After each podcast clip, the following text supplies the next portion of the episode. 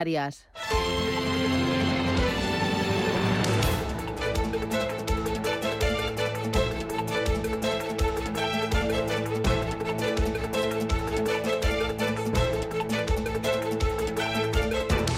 Capital Intereconomía, con Susana Criado.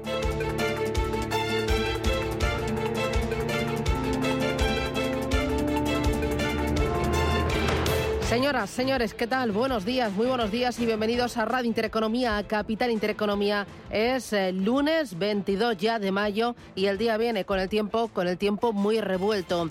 A ver, esta semana podría venir con eh, fuertes lluvias en muchos lugares de la península, incluso muy fuerte hoy y mañana en el sureste. Tenemos una dana en zonas altas de la atmósfera, pero además es posible que se forme otra borrasca en zonas bajas. A día de hoy la zona más conflictiva va a estar en Almería Murcia y Alicante. Chubascos y tormentas fuertes también que podrán caer hoy en el resto de Andalucía y en la comunidad valenciana. Y las temperaturas eh, con pocos cambios. En Madrid 24 grados de máxima, en La Coruña 20, 21 en Bilbao, en Barcelona otros 21 y hoy en Valencia se esperan 22 graditos. ¿Cómo viene el día? Bueno, eh, cuenta atrás para las elecciones municipales y autonómicas del próximo domingo. Se van a celebrar el próximo domingo y van a permitir, dan un avance aproximado de las posibilidades de los dos principales proyectos que se van a enfrentar en diciembre para gobernar España. Van a permitir conocer ya con datos reales el grado de desgaste que acumula el gobierno de Pedro Sánchez y hasta qué punto le pasa factura su alianza con el populismo, el nacionalismo separatista catalán y también con Bildu. Todos los analistas apuntan a que la formación que consiga ya destacarse y aglutinar una mayor cuota de poder municipal y autonómico tendrá muchas posibilidades de repetir en diciembre. La mayor parte de las encuestas menos el CIS, otorgan ya una clara ventaja al Partido Popular, aunque no la suficiente para evitar gobernar con Vox en la mayor parte de los feudos que están en liza. Unos pactos que si finalmente se dan, podrían lastrar a Feijó de cara a las elecciones generales de fin de año si no es capaz de gestionarlos. La campaña, la verdad, es que está resultando, pues. Em, poco constructiva debido al grado de crispación y también a la polarización que se percibe eh, desde que se constituyó el gobierno de coalición entre Partido Socialista y Podemos. Eh, por un lado tenemos esto, esta semana va a ser importante, recta final de campaña, y por otro lado tenemos la reunión del G7 que ha tenido lugar este fin de semana y que ha tratado principalmente sobre Ucrania, sobre Rusia y sobre China, y que ha tenido como inesperados protagonistas a los países que actualmente no forman parte de ninguno de estos dos bloques que están conformando tras la invasión de Ucrania. Zelensky trató de ganarse a dos gigantes económicos que acudieron como invitados, a India y a Brasil. Estos dos países han mantenido una posición bastante tibia con respecto al desafío de Rusia.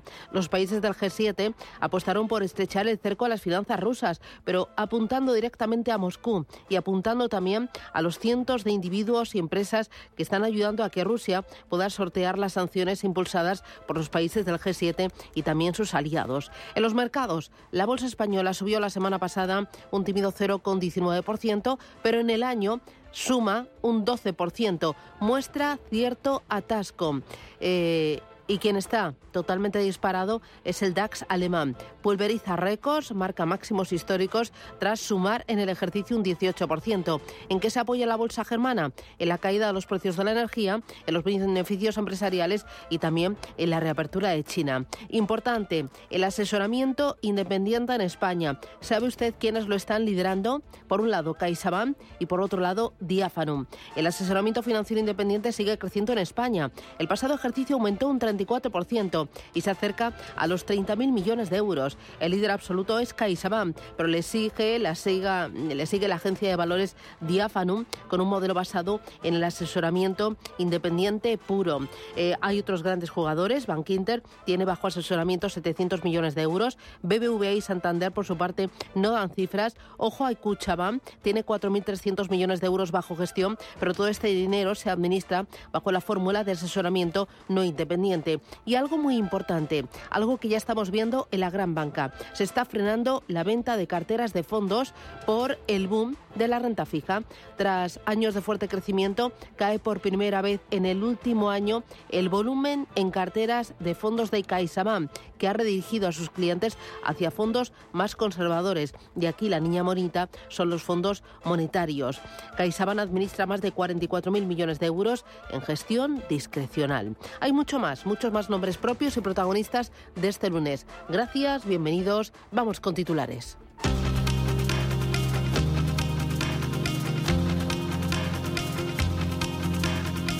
En Radio Intereconomía. Las noticias capitales. Joe Biden y el presidente de la Cámara de Representantes, Kevin McCarthy, retomarán este lunes la negociación sobre el techo de deuda. El líder republicano se muestra confiado en poder llegar a un acuerdo en este encuentro presencial, aunque el presidente de Estados Unidos considera inaceptables las propuestas republicanas sobre el techo de deuda. Creo que podemos resolver algunos de estos problemas si entiende lo que estamos viendo, pero he sido muy claro con él desde el principio. Tenemos que gastar menos dinero del que estamos gastando el año pasado. Es hora de que los republicanos acepten que no existe un acuerdo bipartidista que se pueda hacer únicamente, únicamente en sus términos partidistas.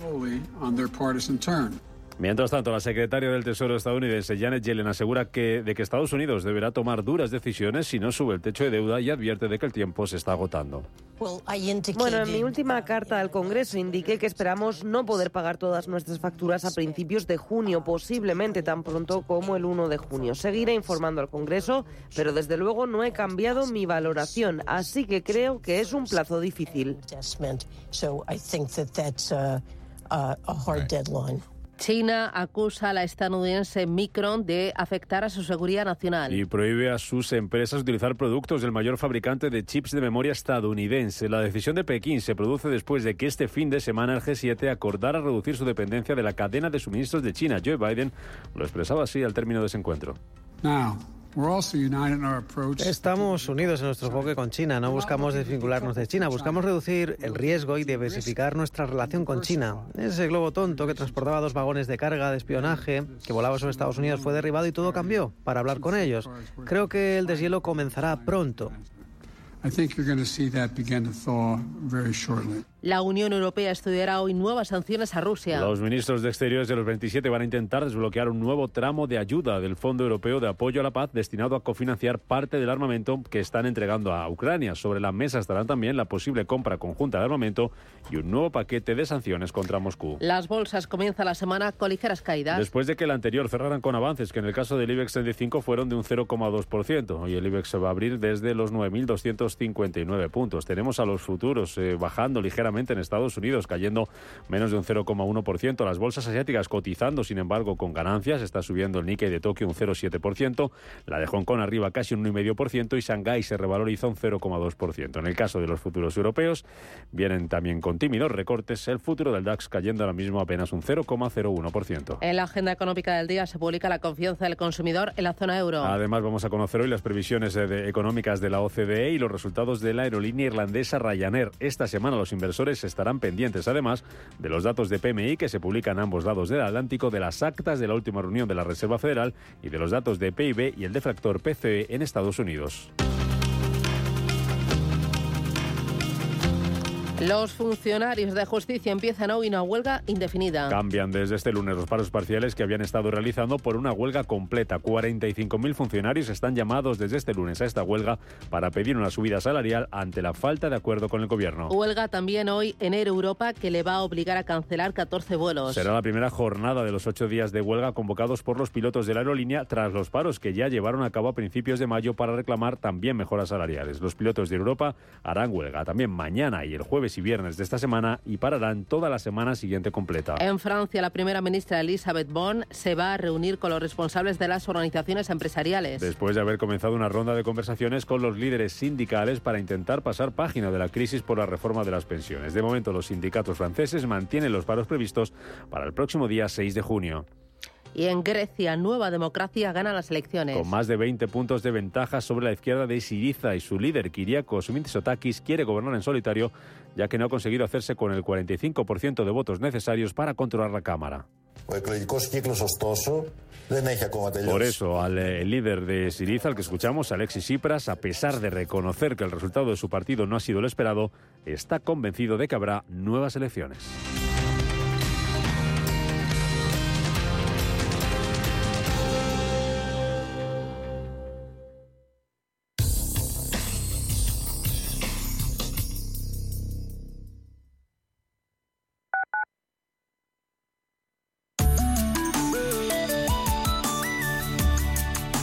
Alliance Bernstein, comprometidos con la sostenibilidad y el cambio climático, les ofrece la información del tiempo.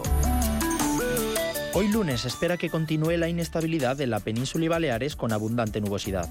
Serán probables chubascos y tormentas que afectarán a los tercios sur y este peninsulares, al sistema central y al archipiélago balear y podrían extenderse a ambas mesetas. En el extremo norte también se esperan precipitaciones. En Canarias predominarán los cielos nubosos y no se descartan precipitaciones débiles en el norte de las islas de mayor relieve, así como algún chubasco aislado. Las temperaturas diurnas tienden a descender ligeramente en el tercio oriental peninsular, Galicia y el área cantábrica occidental y ascender ligeramente en el resto de la península. Las mínimas ascienden en el interior de la mitad norte. Alliance Bernstein, comprometidos con la sostenibilidad y el cambio climático, les ha ofrecido la información del tiempo. Lo que te gusta, lo que te emociona, lo que te estremece, lo que te espera. Cultura, arte, ciencia, pensamiento, literatura, arquitectura, diseño, cine, historia, música. Nace Caixa Forum Plus. Una nueva forma de conectar con toda la cultura y la ciencia al alcance de tu mano. ¿A qué esperas? Descárgatela. Caixa Forum Plus. Fundación La Caixa. Me encanta este piso, pero este chale a las afueras... No sé qué hacer. Ya has tomado muchas decisiones solo. Para comprar tu nueva casa, Sima te acompaña. La mayor oferta de vivienda de España. Ven a Sima, del 24 al 27 de mayo en IFEMA Madrid. Entrada gratuita en simaexpo.com. En el Soto de la Moraleja, restaurante Kionan Sui, de comida peruana, cantonesa y chifa, con una gran variedad de sabores y aromas que te dejarán boquiabierto. Junto al restaurante Inari Moraleja, calidad y satisfacción garantizada. Restaurante Kionan Sui, reservas y pedidos en el 910090830 o grupoinari.es. Te esperamos. La dirección de Radio Intereconomía no se responsabiliza ni comparte necesariamente las opiniones y consejos de sus colaboradores o las realizadas por terceros ajenos a este programa.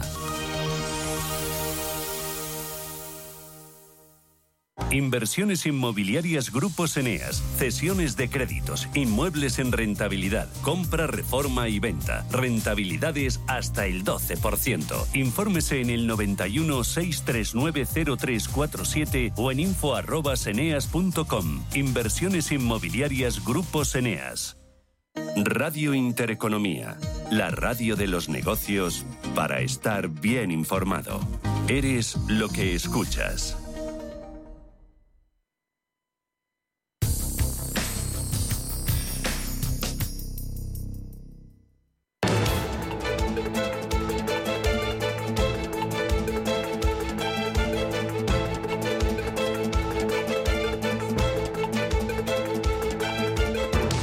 Capital Intereconomía con la educación financiera. 7 y 13. Esto es Radio Intereconomía. Vamos a echar un vistazo a los principales mercados del mundo. A Wall Street, Paloma Arnaldos, buenos días. Buenos días, Susana. ¿Los futuros cómo vienen este lunes? Pues los tenemos muy planos y mixtos. En positivo sigue el Nasdaq, que está subiendo un 0,11% y muy planos, tanto futuro del Dow Jones como del SP500 cayendo en el entorno del 0,05. Muy bien. En Europa, Ángeles Lozano, buenos días. Hola, ¿qué tal? Muy buenos días. ¿Los futuros cómo vienen? Pues eh, muy parados completamente de lunes. No hay movimientos ni en futuro de DAX, ni de FT100, ni de Eurostox 50. Pues nada, habrá que despertar. De lunes completo. Total. En Asia, Manuel Velázquez, buenos días. Buenos días, Susana. Eh, tiempo real, ahí sí que tenemos actividad y movimiento. Sí, mayoría de ganancias. Tenemos eh, rompiendo esa tónica. Hablamos de Asia-Pacífico, Australia, el ASX 200, la bolsa de Sydney corrige un 0,17%. El resto son ganancias pues eh, del 0,8% en el Nikkei de Tokio. Estamos hablando ya de 31.000, 31.500 puntos. Ya saben que la semana pasada cosechaba máximos de las últimas tres décadas, más de 30.000 puntos. Pues bien, esos 31.050 ahora mismo para el Nikkei. El Kospi surcoreano rebota un 0,88% y números verdes en el Hansen de Hong Kong. Enseguida diremos por qué. Cotiza al alza un 1,3%. Más plano se encuentra el índice de Shanghai, apenas sube una décima porcentual. Otras eh, bolsas como Singapur que también están eh, con un avance muy suave del 0,16% y el Sensex también más o menos a la zaga, cotiza al alza un 0,3%. Muy bien. Cuéntame qué se está cotizando, qué cuenta, qué es lo que importa ahora mismo. Pues eh, parece que cunde el optimismo hacia Estados Unidos, por más que hayamos escuchado declaraciones que sugieren que no va a ser tarea fácil, pero se descuenta esa expectativa en el mercado. Una sesión en la que además el Banco Popular de China ha dejado sin cambios. Los tipos de interés ya son nueve meses consecutivos que deja los eh, préstamos a un año sin cambios en el 3,65%. El interés eh, a cinco años eh, está en el 4,3%, una tasa que también sirve de referencia para las hipotecas. y China también, una sesión o una madrugada salpicada por esa noticia, la hemos contado en titulares, una de las noticias del día, que China prohíbe la compra de productos Mm, de la fabricante de memorias estadounidense Micron o Micron después de, bueno, pues alegan graves problemas potenciales para la seguridad de la red, dicen que representa un gran riesgo de seguridad para la cadena de suministros, para infraestructuras de información críticas de China y que afecta su seguridad nacional. Después de esta noticia era de esperar que algunas competidoras eh, de Asia, eh, como en Corea del Sur, SK Inex, pues eh, registraran avances, aunque no son para tanto, avanzando un 1,5% Dentro del Kospi surcoreano, o Samsung Electronics apenas cotiza al alza un 0,8%. Es una jornada en la que, en el plano macro, hemos conocido pedidos de maquinaria básica en Japón, que han caído un 3,9% en tasa intermensual. Es menos de lo que estaban cayendo un mes antes, en el mes de febrero. Y también conocíamos las exportaciones en Corea del Sur, que han caído un 16% en estos primeros 20 días de mayo. Hace un año, pues eh, la caída no era tan eh, significativa. Estamos hablando de ventas por valor de 32.400 eh, millones y, como decíamos, eh, pues eh, debería ser una de las grandes beneficiadas mm, de este asunto de tensiones entre China y Estados Unidos, por más que hayamos escuchado a Joe Biden, como decíamos, SK Inix, Samsung Electronics registrando ganancias, pero hay más fabricantes de semiconductores, Semiconductors Huagón está dentro de Hong Kong, está ganando más de un 3%, Semiconductors Manufacturing Industries, SMIC, eh, cotiza con subidas del 2,5%, Giga Device, Semiconductors, Engenix Semiconductors están también cotizando un 8%, esta última, Engenix Semiconductors, está dentro del índice de Shanghai, eh, una jornada en la que dentro de Tokio hoy es una jornada para mm, eh, compañías como Fujikura, que suben un 6,5%, están liderando las ganancias de Tokio y las caídas hoy las tenemos para Daiichi Sankyo y para Tokio Toyo Seikan Group. Este grupo alimentario está recorrigiendo un 2,8%. Por último, en Hong Kong hoy tan solo hay ocho valores en negativo. Son más de 100 componentes dentro de Hong Kong. El grupo de infraestructuras TK corrige un 3,5%. Eh, las mayores ganancias eh, al margen de las eh, tecnológicas, pues para la fabricante de coches BID cotiza un 3,3% de subida, pero la mejor es la biotecnológica Buxi, sube un 5 muy bien, vamos a mirar al mercado americano. Cuéntame cómo fue el viernes, que, fue protagonista. Pues terminaba el viernes Wall Street con suaves pérdidas del 0,33% para el Dow Jones, el SP500 perdía un 0,14% y el Nasdaq un 0,25%, pero en el cómputo semanal sí que los índices neoyorquinos terminaban en positivo. Destacaba el Nasdaq liderando las subidas con un rebote de tres puntos porcentuales. Le seguía el SP500, que se revalorizaba un 1,6% y el más rezagado, el Dow Jones, con una subida del 0,4% en la semana. El mercado estuvo muy atento a las palabras del presidente de la Fed, de Jerome Powell, que participaba en una conferencia en Washington. Afirmaba que la actual postura de política monetaria de la entidad es restrictiva y aunque no desvelaba cuál era cuál va a ser el próximo movimiento del Banco Central, sí que insistía en que la incertidumbre sobre los efectos retardados del endurecimiento sobre las metas de la entidad. Powell decía que el Banco Central se mantiene fuertemente comprometido a devolver a la inflación a ese objetivo del 2%. En el plano empresarial, Food Locker, la compañía de ropa deportiva, se hundía un 27% después de informar de unos resultados trimestrales que decepcionaban al mercado y también rebajaba las previsiones para el conjunto del año 2023. En cuanto al beneficio neto era de 36 millones de dólares en el primer trimestre y era una fuerte reducción desde los 133 millones del mismo periodo del ejercicio anterior.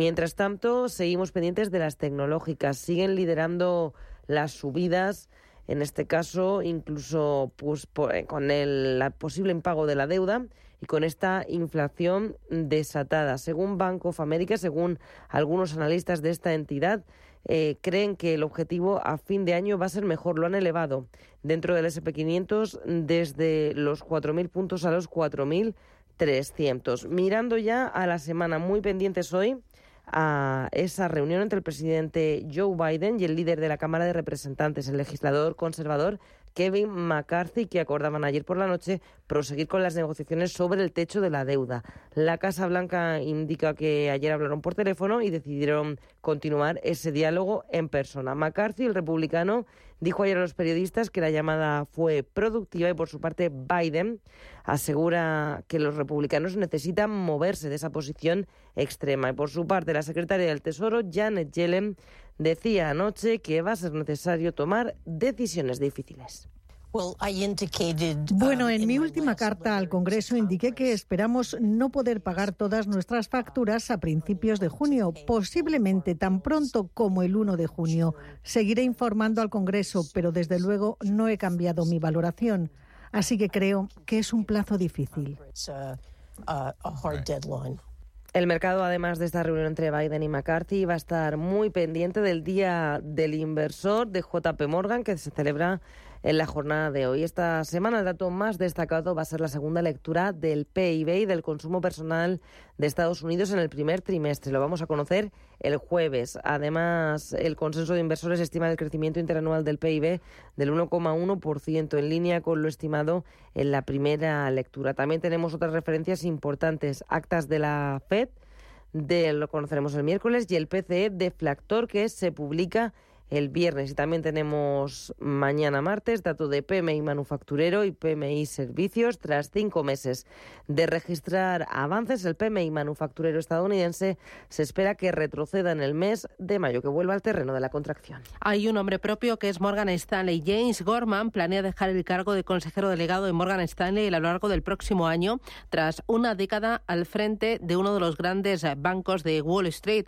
al que ha impulsado como un gigante de la gestión de patrimonios. El Consejo de Morgan Stanley ha identificado a tres candidatos internos muy fuertes para su consideración como próximo CEO.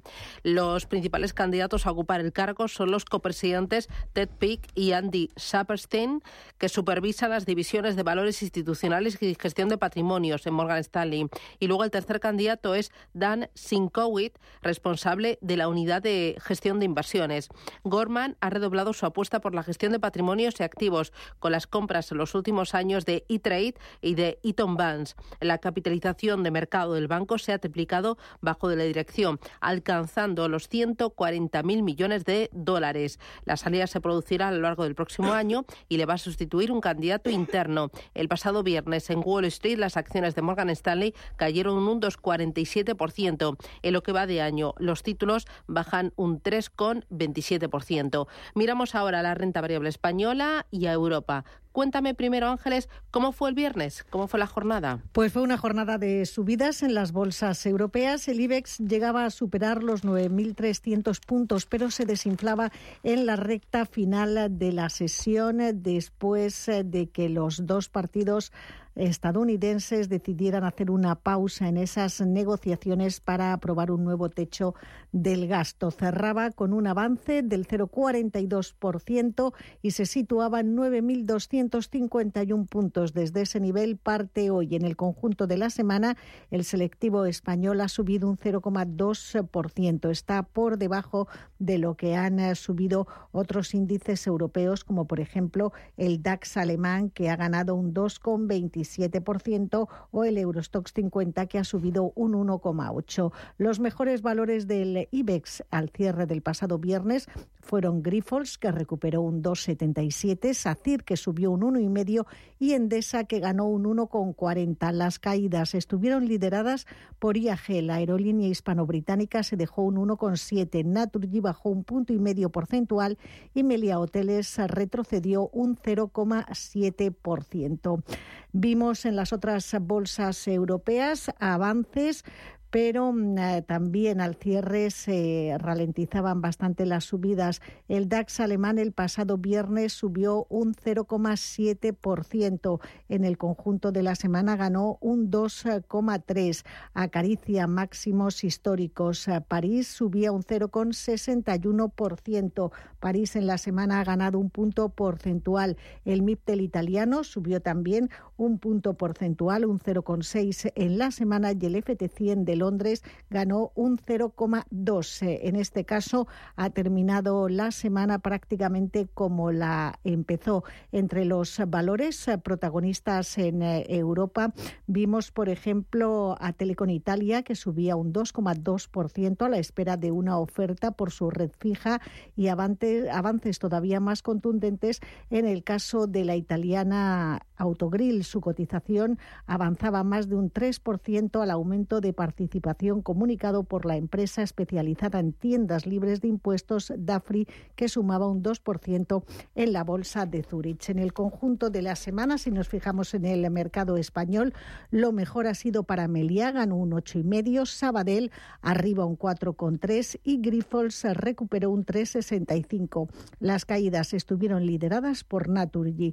Semanalmente se dejó un 6%, Acción a Energía bajó un 3% y Enagas retrocedió un 2,6%. También pérdidas para Redella e Iberdrola en torno a dos puntos porcentuales. Por lo tanto, las utilities fueron las que pusieron lastre en el índice. Escuchamos a Javier Lorenzo, gestor del fondo GPM Asignación Táctica, sobre la estrategia en los mercados. En renta variable, pues seguimos apostando por eso, ¿no? Por tecnológicas, como te decía antes, sector industria también está con fortaleza y ahora mismo tenemos el sector consumo defensivo, que quizás está perdiendo algo de fortaleza, está ahí el sector comunicaciones, ¿no? que también está tirando fuerte. Mantenemos peso en la exposición un 20% de oro, aunque es verdad que ha perdido algo de fuelle estos últimos días, pero de momento la tendencia alcista de medio plazo se mantiene intacta. Y esa es la idea, siempre dentro de una diversificación, intentar ajustar los pesos, ¿no? balancear la cartera hacia lo que está demostrando más fortaleza y, y seguir esas tendencias mientras duren. Importante para el día de hoy, ¿qué estás mirando? Pues no tenemos referencias importantes en España, si se va a, a conocer la confianza del consumidor de mayo en la eurozona y Eurostat publica la producción en construcción de marzo. Se espera también que la OCDE saque a la luz su último informe eh, sobre perspectivas económicas. En el plano empresarial tenemos ya las cuentas de Ryanair, ganancia casi récord de 1.430 millones de euros en su ejercicio fiscal que finalizó en marzo. Se muestra moderadamente optimista sobre un aumento de las ganancias en los próximos 12 meses. Dice que la demanda de verano es particularmente fuerte. Y en el conjunto de la semana vamos a estar muy pendientes mañana de los datos de PMI manufacturero y PMI servicios en la eurozona y en los principales países que la integran. Y también esta semana se publica el IFO de confianza empresarial en Alemania. Importante, eh, Indra, ¿cuáles son los retos de José Vicente de los Mozos al frente de la compañía? Bueno, eh, son varios. El futuro de Indra pinta bastante brillante porque los dos sectores en los que está presente no es que tengan los vientos de cola, sino es que pues tienen un auténtico huracán, eh, tanto por la parte de tecnologías de la información como por la parte de defensa. En este sector, el compromiso de Pedro Sánchez a la OTAN de llegar al 2% del PIB en 2029 supondría duplicar el presupuesto anual actual. El sector de IT está muy fragmentado y sí quedaría pie a una consolidación en la que Indra fuera un gran jugador y un gran consolidador.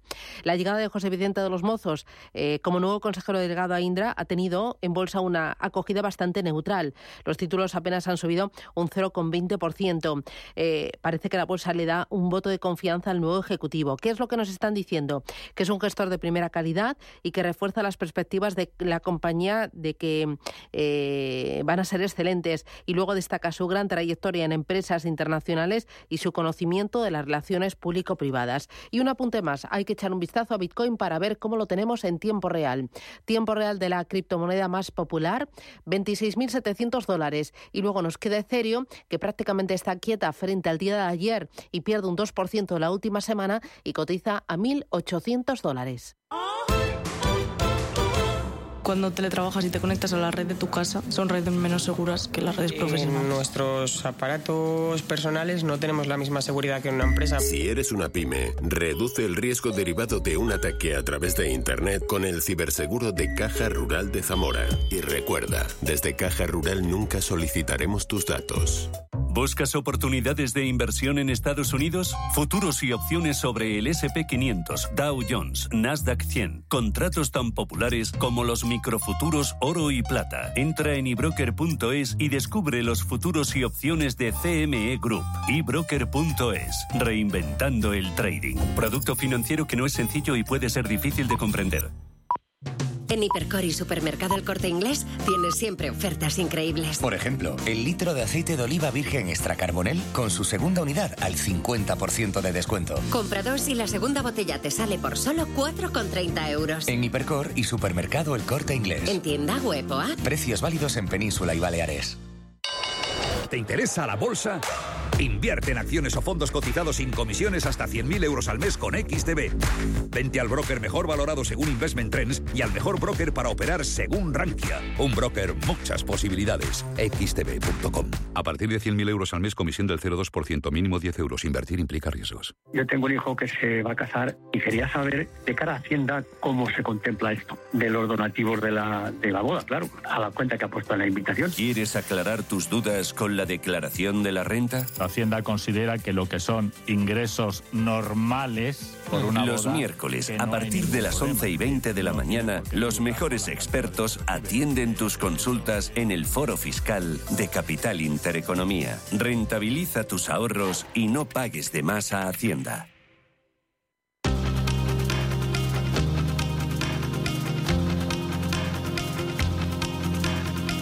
Capital Intereconomía. Invertir en futuro.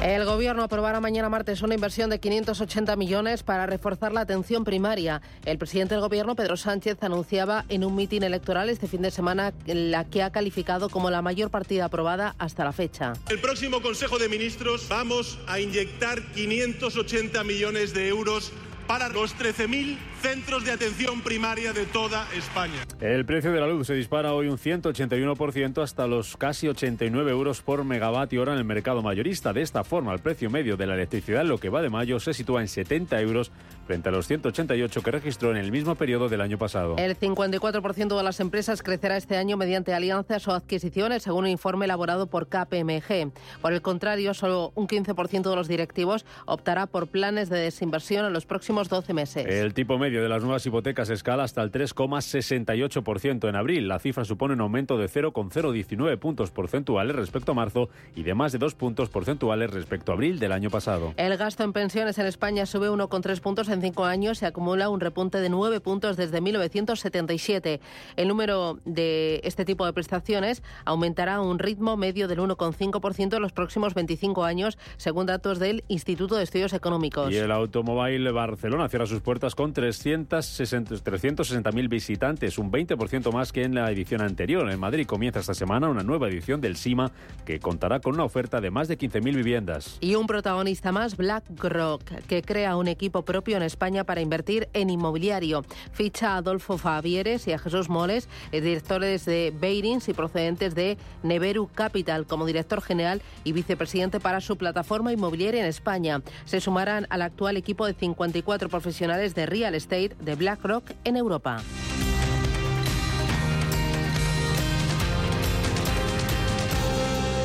Gracias, doctor. Desconecto, que tengo una reunión de trabajo. En Orange te ofrecemos el servicio Orange Salud con Mafre para ti y tus empleados. Y todo lo que tu empresa necesita para seguir creciendo. Fibra, móvil 5G Plus, centralita. Impulsa tu negocio con Love Empresa. Llama ya al 1414. Las cosas cambian. Y con Orange Empresas, tu negocio también. Tan, tan, tan. Tan, tan. La cuenta online del Santander es tan tan fácil de abrir que lo puedes hacer desde donde quieras. Santander en digital es Santander. Santander, por ti, los primeros. Consulta condiciones en bancosantander.es. Pide por esa boquita, viajar, disfrutar de un verano mejor, vamos, grita, que lo que se da no se quita. Verano, dame más. Este verano recorre Italia, Centro Europa, los Balcanes. Reserva ya tu verano y tendrás hasta 500 euros en un cupón regalo del corte inglés y más. Consulta condiciones. Pídele más al verano con viajes el corte inglés y Mapa Tours. Para ser más eficientes y ahorrar, instalar placas solares cuenta. Con la solución solar de Endesa X puedes financiarlas y gestiona la subvención por ti. Eso cuenta, y mucho. Además, ahorras desde el primer día con Endesa Energía, porque obtienes un 40% de descuento en tu consumo de luz desde que decides instalar tus placas y ahorras hasta un 70% cuando estén funcionando. Todo lo que hacemos cuenta. Pásate al autoconsumo. Contrata ya en endesasolar.com. ¿Quieres saber más acerca del hidrógeno? H2 Intereconomía te cuenta las últimas novedades, avances tecnológicos y entrevistas de interés sobre este medio energético. Los martes, de 11 y media a 12 de la mañana, H2 Intereconomía, presentado por Rubén Gil, tu espacio semanal sobre el hidrógeno. Porque en Radio Intereconomía apostamos por el sector energético y la energía limpia.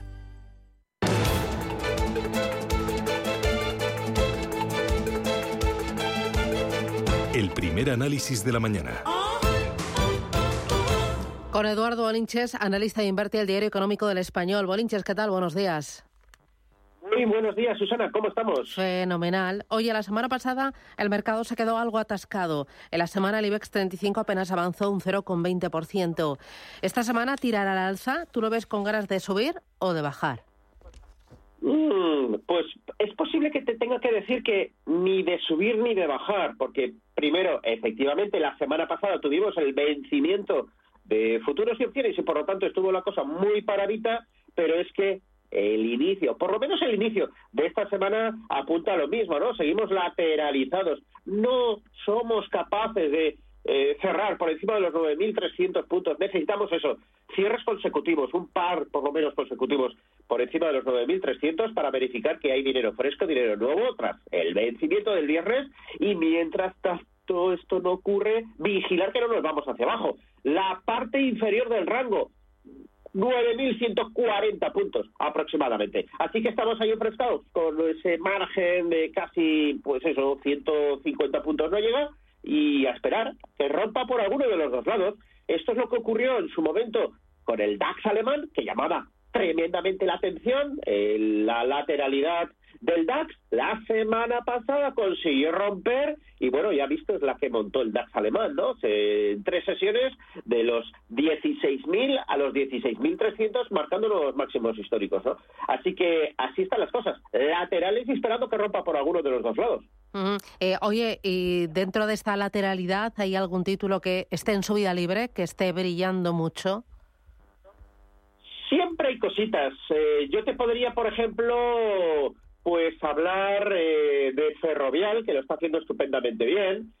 vamos a ver el grafiquillo, 29,48. esto es una máquina de seguir subiendo, una clarísima pauta muy pequeña, pero de máximos y mínimos eh, crecientes, con una sana pendiente y, en máximos históricos. Así que hay poco que calentarse la cabeza. Ahí está yendo el dinero. El que no quiere irse fuera, porque es obvio, y lo sabrás, que el Nasdaq eh, lo ha hecho estupendamente bien, ¿no? Entonces, bueno, aquí a nivel nacional, pues sí, eh, la respuesta sería eh, ferrovial, la respuesta sería, bueno, pues algún valor más. A mí, por ejemplo, me, me, gusta ver ahora pues una posible reacción en el BVA, que está en, proceso de recuperación de, de, toda la caída a finales del mes de abril pasado, las elecciones en Turquía el próximo domingo, como las de España. Y bueno, pues aquí lo único que tiene que hacer el BVA es reconquistar los 6.65 y volver otra vez a pelear por los 7. Luego también creo que puede ser un buen movimiento el, el que pillar ahí.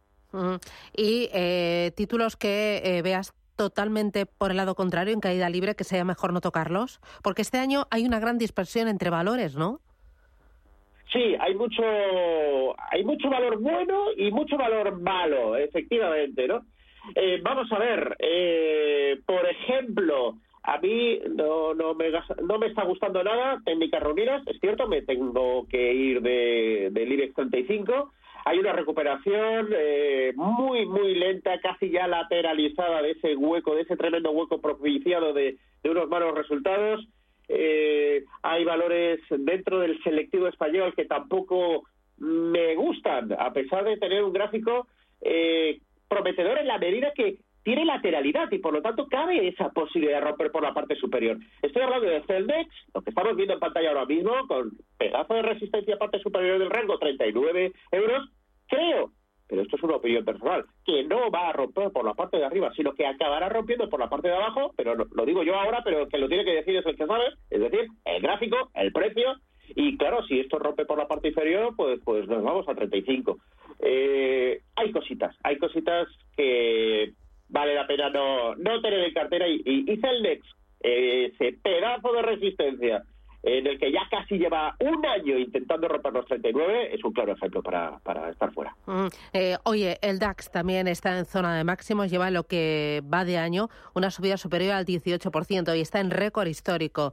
¿Le ves con ganas de seguir tirando? Ahí, ¿compramos DAX o hay algún otro valor dentro del DAX que tenga mejor pinta? A ver, a mí siempre me ha gustado comprar índices, es mucho más factible, más barato y no pones todos los huevos en la misma cesta, funciona todo bastante bien. Eh, ¿Que no queremos trabajar con un índice? Bueno, pues hay valores. Yo voy cargadito, siempre lo suelo decir, voy cargadito valores del DAX alemán, ¿no? Uno de ellos, por ejemplo, es Siemens. Me, me, me, gusta el gráfico, la subida de las últimas tres sesiones es brutal. Tenía un pedazo de resistencia en 151, la ha roto y se ha cerrado la semana casi a las puertas de los 160. Luego tenemos, por ejemplo, eh, SAP, eh, monstruo informático que también, mismo comentario, muy lateral. Es que el DAX alemán estaba lateralizado, entonces los grandes directores del DAX también estaban igual, ¿no? Entonces han roto, han roto la alza. SAP lo ha hecho estupendamente bien. Eh, y luego fuera fuera de, de, lo que son los 40 valores componentes del DAX, bueno, pues sí, tengo, tengo valores que, que me están gustando. Eh, por ejemplo, eh, NORC es uno de ellos.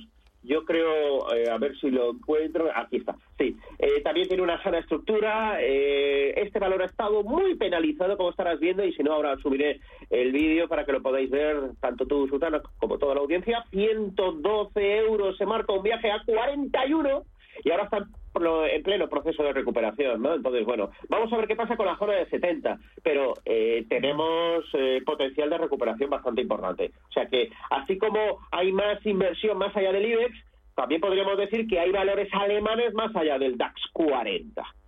Vale. Eh, luego me interesa también el euro dólar y el oro.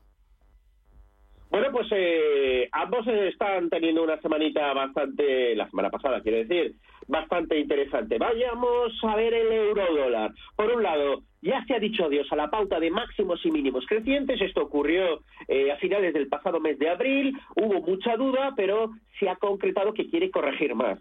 Tenemos, creo, que corregir un poquito más. Es decir, el movimiento último, para los que no tengan memoria, fue de 1.05 a 1.11. A partir de ahí comenzó la corrección se ha, se ha devuelto ya la mitad de toda la subida, pero no el 61.8 de Fibonacci, 1.0734. Creo que tiene que volver ahí, a, a esa zona de ahí. Así que creo que le falta un poquito de corrección y sobre todo le faltará mucho en la medida que la pauta que ahora es de máximos y mínimos decrecientes, no cambie, que a mí me da en la nariz que no va a cambiar. Y en cuanto a la onza de oro, pues ocurrió lo que no tenía que ocurrir, perder los dos mil dólares, se fue al siguiente soporte, jueves testeo al TIC, al soportazo de 1951 y a partir de ahí reacción del viernes. Hoy viene con corrección. Importante, lo que ha sido un soporte importante en zona 1980 ahora es una resistencia igualmente importante. Así que no descarto testear de nuevo esta misma semana los 1951. A partir de ahí debería funcionar ese soporte para buscar otra vez la reacción alcista, buscar otro intento de reconquista de los 1980 para luego atacar de nuevo los 2000. Muy bien. Eh, Bolinches, ¿me das un titular de cierre? ¿Algo que deba acompañarnos durante toda la semana cada vez que nos asomemos a los mercados? Sí, Vamos a ver, semana, se lo voy a pasar y te lo digo en primicia a mis suscriptores de pago, semáforo amarillo. Es decir, semana de no hacer nada. Muy bien, pues. Hay poco que ganar y mucho riesgo. Pues nada, de no hacer nada. quietecitos que nos quedamos. Bolinches, gracias, cuídate mucho. Un abrazo. Venga, saludos, feliz semana. ¿Sigues sin saber cómo reclamar tu factura de la luz? Hazte de legalitas y un experto te ayudará a resolverlo. Llama ya al 900-100-603. Legalitas y sigue con tu vida. Tranquilidad es el sonido del mar. Tranquilidad es invertir al tiempo que ahorras. Diversificas y proteges tu inversión. Tranquilidad es invertir en oro con Degusa. Infórmate en el 91 19 82 900. Degusa Oro es tranquilidad. Adivina adivinanza. Puedes ir largo o corto, en acciones, índices o forex, con apalancamiento constante por 2, por 3, por 4, hasta por 15. ¿Te la sabes? Son los multis de Societe General, ya disponibles en tu plataforma de trading de IG. Ahora, con un bono de 100 euros de bienvenida. Canjea tu bono en la web IG Aprende Multis. El trading de estos instrumentos financieros está asociado a un riesgo elevado. Hipercor y Supermercado El Corte Inglés te ofrecen un 50% de descuento en la segunda unidad de muchísimos productos. Y ofertas increíbles como esta. Pescadilla de lonja española, pieza de 1 a 2 kilos, solo 6,99 euros el kilo. En Hipercor y Supermercado El Corte Inglés. En tienda huevo app. Precios válidos en Península y Baleares. Los nuevos conceptos energéticos son ya un presente. Por ello, en Radio Intereconomía nos sumamos cada semana a I Verde, un programa sostenible y eficiente, productivo e innovador en el que analizamos etiquetas tan conocidas como eco, cero, bajas emisiones, descarbonización o renovables. Recíclate cada martes de 2 a 3 de la tarde en Radio Intereconomía con José Luis Pichardo y descubre el futuro más verde. Capital Intereconomía con la inversión de impacto. Vamos a ir con los diarios para ver cómo refleja la actualidad de este día y arrancamos con la prensa Color Salmón. Cinco días. La banca desafía a Hacienda y ajusta a la baja el pago de su impuesto. El sector alivia el impacto al excluir del abono el gravamen, eh, del gravamen los ingresos de sociedades no financieros. La agencia tributaria no presenta por ahora objeciones a los cálculos que está efectuando el gestor. Vamos ahora con Oigo. Quiere rodar en 2024 desde Madrid a Valladolid y también a Murcia. Naviax invertirá 500 millones de euros en centros de datos. La firma de Telefónica y Asterion relanza sus planes y ya cuenta con puntos en Madrid y también en Barcelona. La isla de Curazao, el dorado para el juego ilegal en España. Almiral prevé su despegue desde el año 2024 y también cuenta este diario que el salario mínimo presiona al alza los sueldos del sector servicios. Vamos ahora con el diario Expansión. Entrevista a Isabel Díaz Ayuso, presidenta de la Comunidad de Madrid. Madrid hará más deducciones fiscales a vivienda, familias y jóvenes. Los inversores nos dicen que se irán de España si Sánchez sigue en el gobierno. Las guerras de poder en las empresas españolas cuestan el puesto a 18 consejeros independientes. Baile de fichajes en seguros de empresa y entrevista al presidente de SEAT Cupra. Cupra es más rentable, pero SEAT está en forma y tiene futuro. También cuenta este diario que Altamira, Serviat y Servihabitat y Solvia pujan por el contrato inmobiliario de CaixaBank y que hay margen de mejora en gobernanza de la banca española. Es una entrevista a Aneli Tuominen que es miembro del Consejo de Supervisión del Banco Central Europeo. Y vamos ahora con el superlunes del economista. Dice, Acerinox, Arcelor y Celsa se enfrentan por el ecoblanqueo de las emisiones de CO2. Unicaja busca un directivo de la casa para sustituir al consejero delegado. En la segunda fase cambiará también al presidente y descarta, descarta fichar a Alcaraz.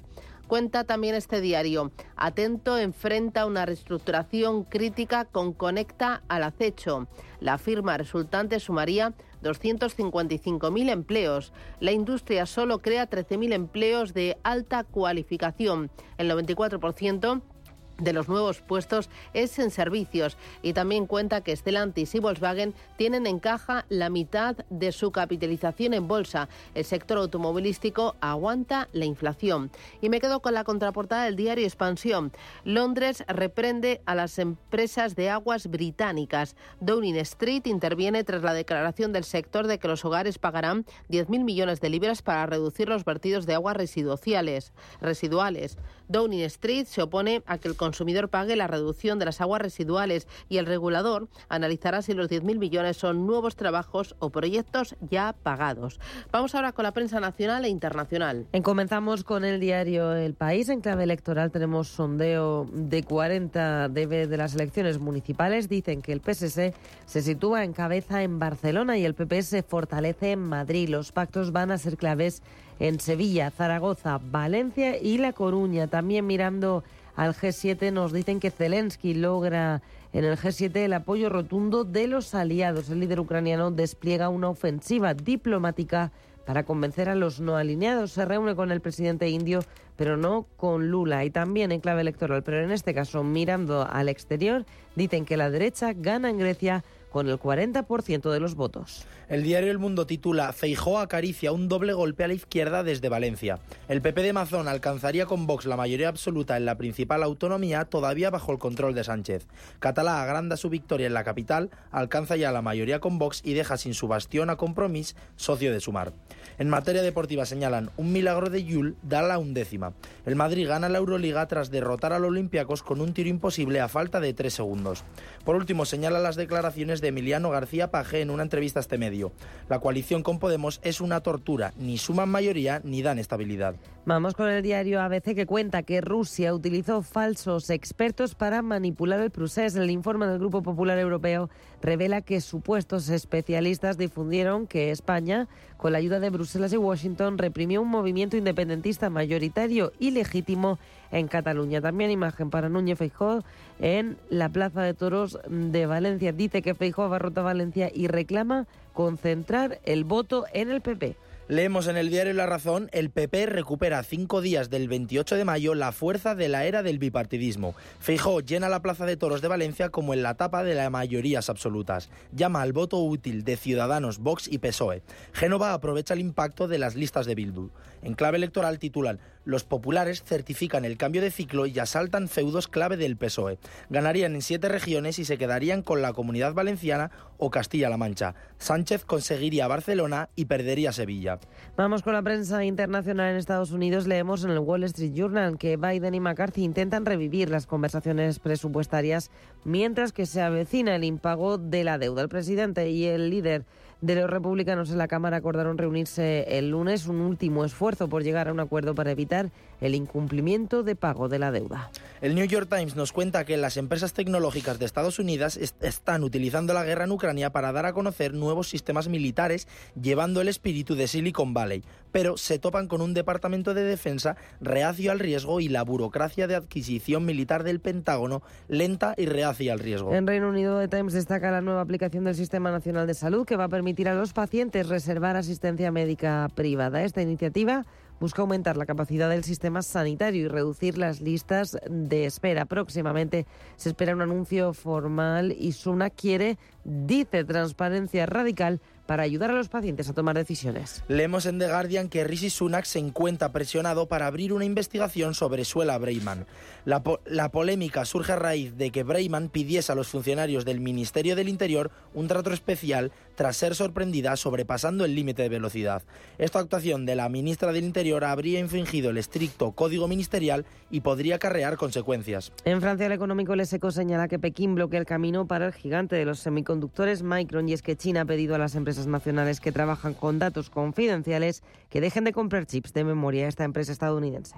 Y por último, en Alemania, el Frankfurter Allgemeine titula Victoria soberana de Mitsotakis en Grecia. El primer ministro griego Kyriakos Mistosatis gana las elecciones parlamentarias de este domingo y obtuvo alrededor del 70% de los votos.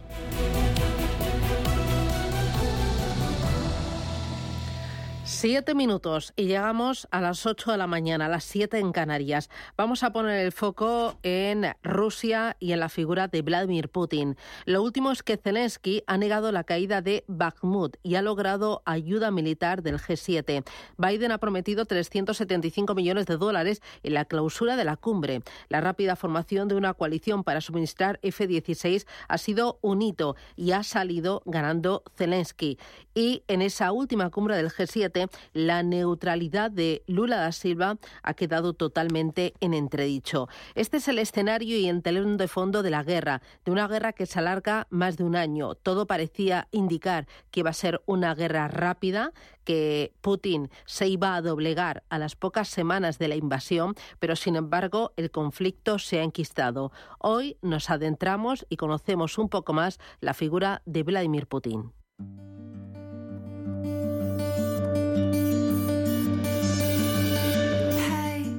Слава народу-победителю!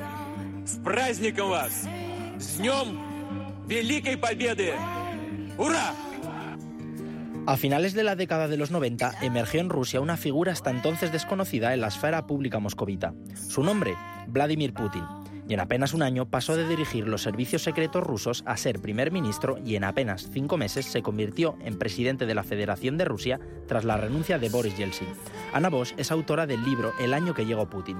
Era un auténtico desconocido, excepto para un círculo que se movía alrededor del poder en, en San Petersburgo y en el KGB. Y entonces la, la, la pregunta en ese momento es cómo este señor, que nadie sabe quién es, que de lo poco que se sabe es que era poco menos que un funcionario gris, pasa de la noche a la mañana a ser el presidente así. Pero, ¿cómo ha conseguido Putin afianzar su poder y mantenerse tantos años al frente de una de las mayores potencias mundiales? Para entenderlo, debemos conocer cómo fueron los años 90 en Rusia. Durante esta década, la Unión Soviética se desintegró como Estado, lo que propició un declive económico brutal que se alargaría 15 años. El precio del petróleo se hundió e incluso se vivieron dos crisis de desabastecimiento, en la que los ciudadanos vivieron la fragilidad de su gobierno. Por ello, la llegada de Putin se ve con buenos ojos y mantiene durante muchos años una gran popularidad. Con la excepción de Gorbachev, el declive de la Unión Soviética había sido a través de todo de líderes muy viejos, los eh, Chernenkos, los Andropov, y entonces Putin asocia el liderazgo de alguien, un líder eh, decrépito, por así decirlo, un líder eh, viejo y con poca energía, con la propia decrepitud del país. Por eso esa, esa, obsesión, mm, sobre todo al principio, porque era como, mi músculo es el músculo que yo le voy, voy a devolver a Rusia.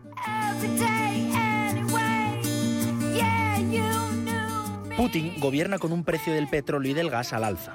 Gracias a esto, y pese a la corrupción que imperaba entre magnates y oligarcas, la clase media rusa pudo estabilizarse por primera vez en su historia, y ciertos lujos como irse de vacaciones al mar Mediterráneo o comprarse un coche extranjero fueron accesibles para rusos que hasta entonces ni se lo hubieran imaginado.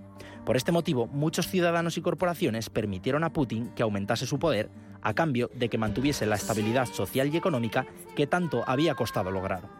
La sociedad rusa no se va a levantar porque hay una parte que está con Putin y la otra está asustada y, hay una tercera parte que ha huido y que está en el extranjero. No, no va a haber una revolución. Yo pregunto a mis amigos y, y, y analistas rusos y me dicen, si hay un golpe interno, ojo, los occidentales no confiéis en que sea mejor para vosotros, desde vuestra perspectiva. Ahora, el futuro de Putin y la evolución de la guerra en Ucrania son una incógnita. Lo único cierto es que la guerra está enquistada y Putin sigue aferrado al poder.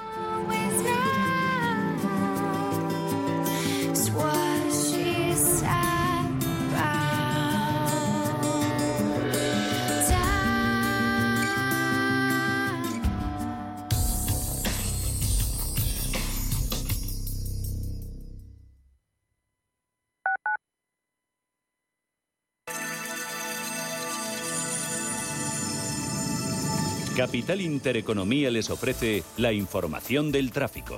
Con Conectamos con el centro de pantallas del Ayuntamiento de Madrid para conocer el estado de la circulación a esta hora la capital. Jesús Matsuki, buenos días. Hola, ¿qué tal? Muy buenos días. Está aumentando la circulación a esta hora y se hace notar en accesos por la zona oeste, por ejemplo, en las entradas por la Cuesta de San Vicente y la Avenida de la Memoria para alcanzar la Plaza de España o la zona de Moncloa, respectivamente. También a destacar un aumento de la circulación en la zona norte, en el tramo final de la Avenida de la Ilustración, para alcanzar ese nudo norte. También unos niveles de circulación ya muy altos desde primera hora de la mañana, el M30, los principales recorridos en sentido norte, especialmente el recorrido entre Méndez Álvaro y el nudo de Maloteras, con bastantes dificultades.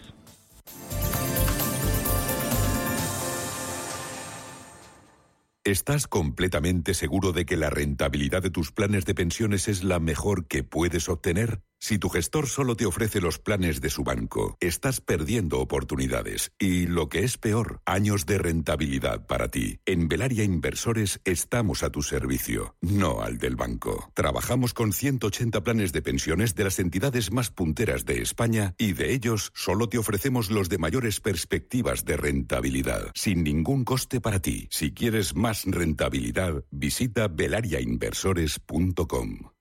¿Cómo tienes la semana de Sima? Uf, ni un hueco. ¿Te lo vas a perder? Todo el sector inmobiliario estará allí. Cientos de empresas, networking con más de 7.000 profesionales, más de 200 ponentes, todas las tendencias, innovación. Me apunto. Únete a la gran semana inmobiliaria de Sima, del 24 al 27 de mayo. Registro gratuito en simaexpo.com. Radio Intereconomía. Eres lo que escuchas.